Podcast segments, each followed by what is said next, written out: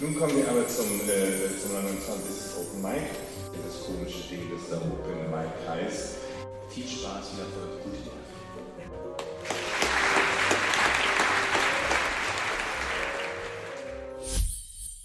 Patrick Klösel äh, ist, glaube ich, in Amerika und wird dann mit seiner Lesung per Video zugeschaltet. Äh, geboren 1995 bei Bamberg aufgewachsen und hat in Süddeutschland, Paris und Neuengland gelebt und studiert. Teilnahme an der Schreibwerkstatt München, an Seminaren des Studios Literatur und Theater Tübingen, der Bayerischen Akademie des Schreibens, des Literary Arts Programs der Brown University und den Open Poems. Mitglied der Hölderlin-Gesellschaft seit 2013, deutsches Dichterabzeichen 2021. Sein Text hat den Titel Triadic Closure. Triadic Closure 1. Am Morgen des 31. August lagen die südlichen Ausläufer der Stadt in einer warmen Schwere.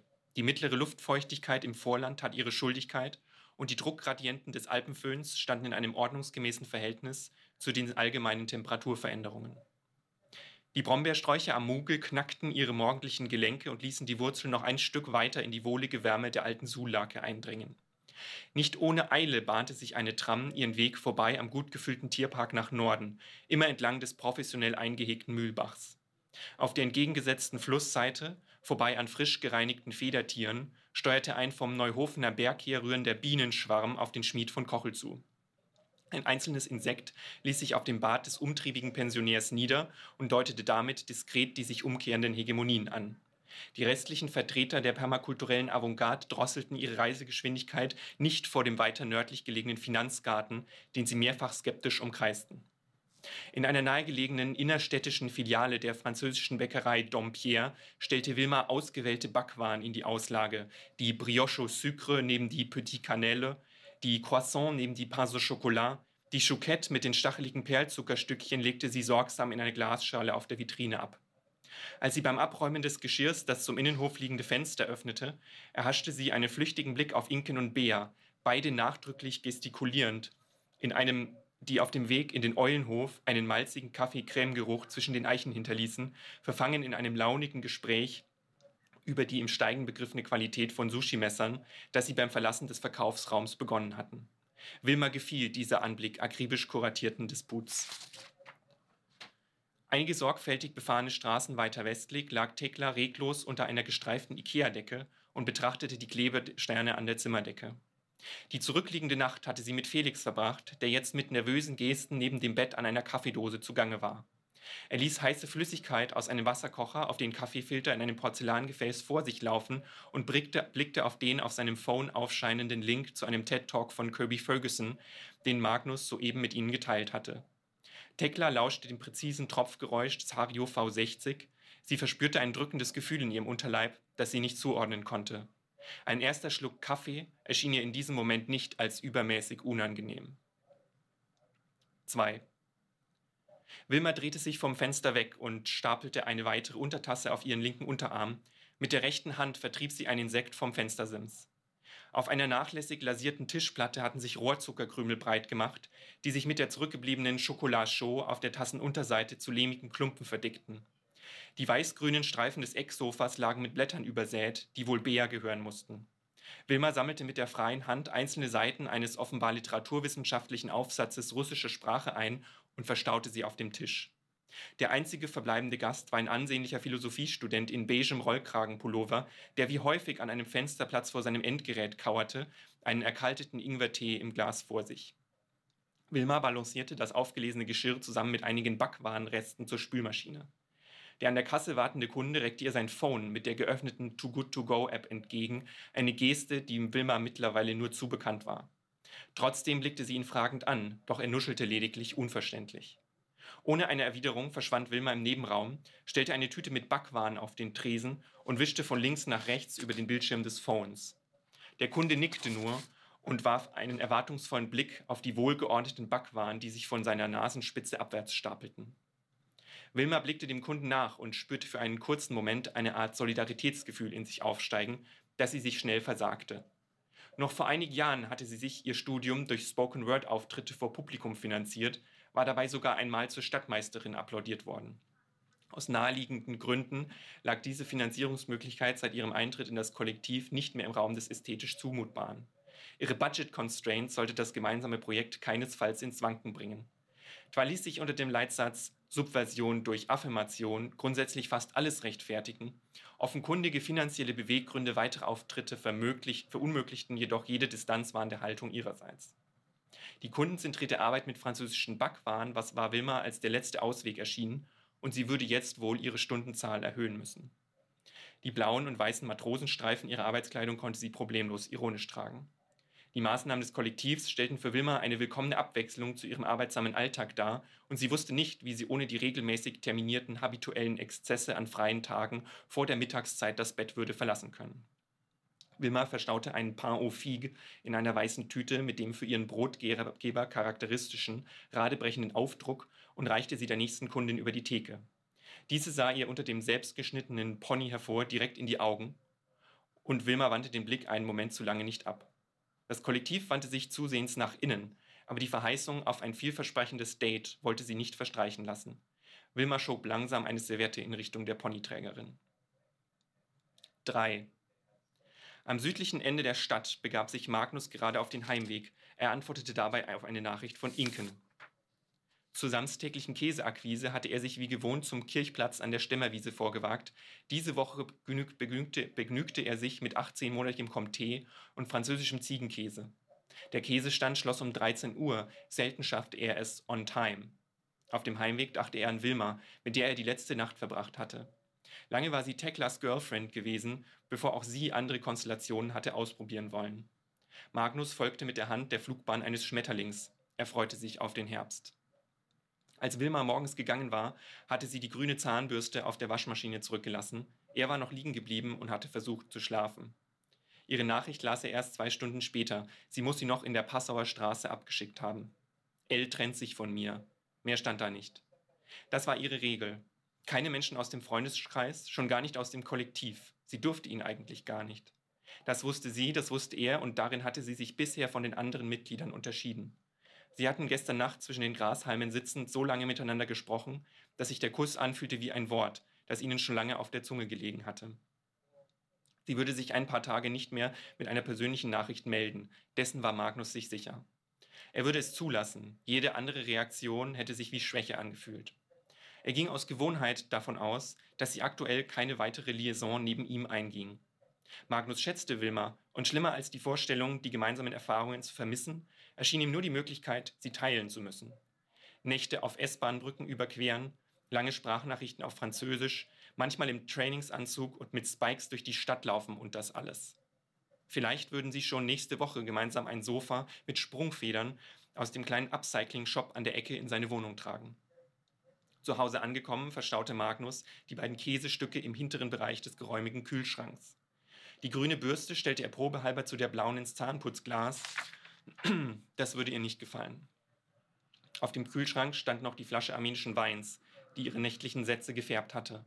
Er beschloss, die Zahnbürste für einige Zeit im Glas stehen zu lassen. Heutzutage kann man nie wissen. Der Gedanke an den heutigen Abend erfüllte ihn mit einem wohligen Gefühl, das er nicht ausschließlich auf das Wiedersehen mit Wilma zurückführen wollte. 4. Die Mitglieder des Kollektivs hatten sich für den Abend in Inkens Wohnung verabredet, um über die nächsten Schritte zu beraten. Die letzte Maßnahme lag nun schon vier Tage zurück. Wie gewohnt hatten sie sich am Dienstag alle sechs pünktlich um 7.40 Uhr versammelt, diesmal im Eingangsbereich des Müllerschen Volksbades zum Frühschwimmen. Sie hatten eine gute Zeit gehabt, obwohl die nassen Körper der alten Menschen und die an der Wand befestigten Föhngeräte bei einigen von ihnen wie erwartet leichtes Unbehagen ausgelöst hatten. Für heute Abend war eigentlich alles vorbereitet und doch brach Inken gegen 13 Uhr noch einmal auf, um im lokalen Biomarkt frische Datteln zu erwerben. Ihre Prepperphase hatte Inken bereits im Alter von 14 Jahren äh, überwunden. Entfacht hatte diesen Urinstinkt in ihr ein Kinderbuch, in dem ein angloamerikanisches Land von einer Flut bedroht wird, die alle Häuser mit sich reißt und einen verheerenden Stromausfall verursacht. Im Buch rettet sich die gleichaltrige Protagonistin zusammen mit ihren Eltern und ihrem Bruder in einem Schlauchboot, nachdem der Deich hinter ihrem Haus gebrochen war. Die Flutästhetik hatte Inken beeindruckt, ebenso wie die nervliche Belastbarkeit der Protagonistin in einer derartigen Krise. Infolge dieser Sensibilisierung für naturwüchsige Gefahrensituationen hatte Inken in ihrem privaten Umfeld beherzt Initiative ergriffen. Zwei Batterien der Größe AA, eine Taschenlampe, die als Werbegeschenk des lokalen Fahrradgeschäfts in ihren Besitz gekommen war, einige Friedhofskerzen aus dem Vorrat ihrer Mutter und eine Packung Streichhölzer in Übergröße lagerten seitdem im Rucksack unter ihrem Bett. Sie hatte sich zusätzlich einen Lageplan gezeichnet, aus dem hervorging, wo im Raum ihre persönlichen Wertgegenstände lagerten und in welcher Reihenfolge diese bei Gefahr am effizientesten einzusammeln seien. In ihrer Nachttischschublade hatte Inken ein in ein Geschirrhandtuch gewickeltes Salamibrot in Stellung gebracht, dessen Existenz sie allerdings zu schnell vergessen hatte. Als sie fünf Wochen später die Schublade wieder öffnete, war sie völlig mit Schimmel überwuchert und von dem Salamibrot nur mehr klägliche Überreste vorhanden. Zu einer wirklich bedrohlichen Überschwemmung war es in ihrem Heimatdorf nahe Bayreuth letztlich nie gekommen. Im Lebensmittelgeschäft griff sie zur ersten Packung, um das Biosiegel zu prüfen. Zwischen ihr und Bea war vor einigen Wochen während einer Maßnahme in einem italienischen Feinkostgeschäft ein handfester Streit über die Güte von Biosiegeln erwachsen. Bea hatte sich strikt gegen das Demeter-Siegel ausgesprochen, dessen Androhschrift, wie Bea nachdrücklich argumentierte, ein eindeutiger Fall für die Grafikdesign-Polizei und deshalb das Demeter-Siegel als solches untragbar sei. Das, das Bioland-Siegel hingegen hatte sie Inken gegenüber als vertrauenserweckend schlicht angepriesen, den dunklen Grünton als regelrecht wohltuend. Inken hatte daraufhin mehrere Produkte aus dem schon halb gefüllten Einkaufswagen zurück ins Regal gestellt. Und da Tekla schwieg, was zwar nicht erstaunlich war, in diesem Fall aber nach Zustimmung klang, hatte Inken die Diskussion nicht wieder aufgegriffen. So legte sie auch diesmal die Demeter-Datteln zurück in die Auslage und griff zur zweiten Packung. Inken hatte sich von den Institutionen, die sie umgaben, stets beschützt gefühlt. Sie hatte sich keine Vorstellung davon gemacht, was für ein Aufwand hinter den Kulissen betrieben wurde, um ihr ein vollwertiges Familienleben, eine reibungslose Schullaufbahn und zweimal wöchentlich ein kompetitives Leichtathletiktraining zu ermöglichen, bei dem sie vor allem die Disziplin des Hürdenlaufs wertschätzte. Ihre nahen Verwandten waren stets gleichbleibend freundlich zu ihr gewesen von gelegentlichen Wutausbrüchen ihres Großvaters abgesehen, die sich allerdings nie gegen sie gerichtet hatten, was sie ihm hoch anrechnete. Auch in der Schule hatte sie das genossen, was sie mittlerweile als Privilegien zu bezeichnen gelernt hatte. Als Tochter einer Informatikerin und eines Psychologen war sie an ihrem Staatsgymnasium von allen Lehrkräften stets fair behandelt worden. Umso erstaunlicher erschien es ihr, wenn im lokalen Biomarkt ein Produkt nicht an seinem Platz stand und sich die Möglichkeit bewussten Konsums auch auf irritierte Nachfragen bei dem diensthabenden Personal hin nicht verbesserten.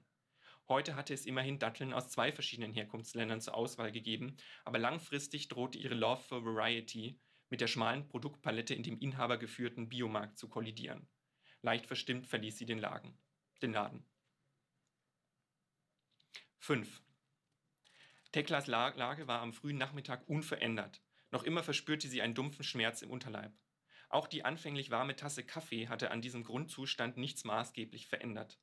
Mit schwindendem Interesse blätterte sie in einem Ausstellungskatalog von Juman Malouf und Wes Anderson. Sie hatte diese Ausstellung im Kunsthistorischen Museum Wien im Frühjahr gemeinsam mit Wilma besucht und blickte seitdem mit bestimmtem Wohlwollen auf das Paar. In einer regelrechten kuratorischen Meisterleistung, wie Thekla sich wiederholt auszudrücken pflegte, hatten die beiden das eingestaubte Haus gehijackt.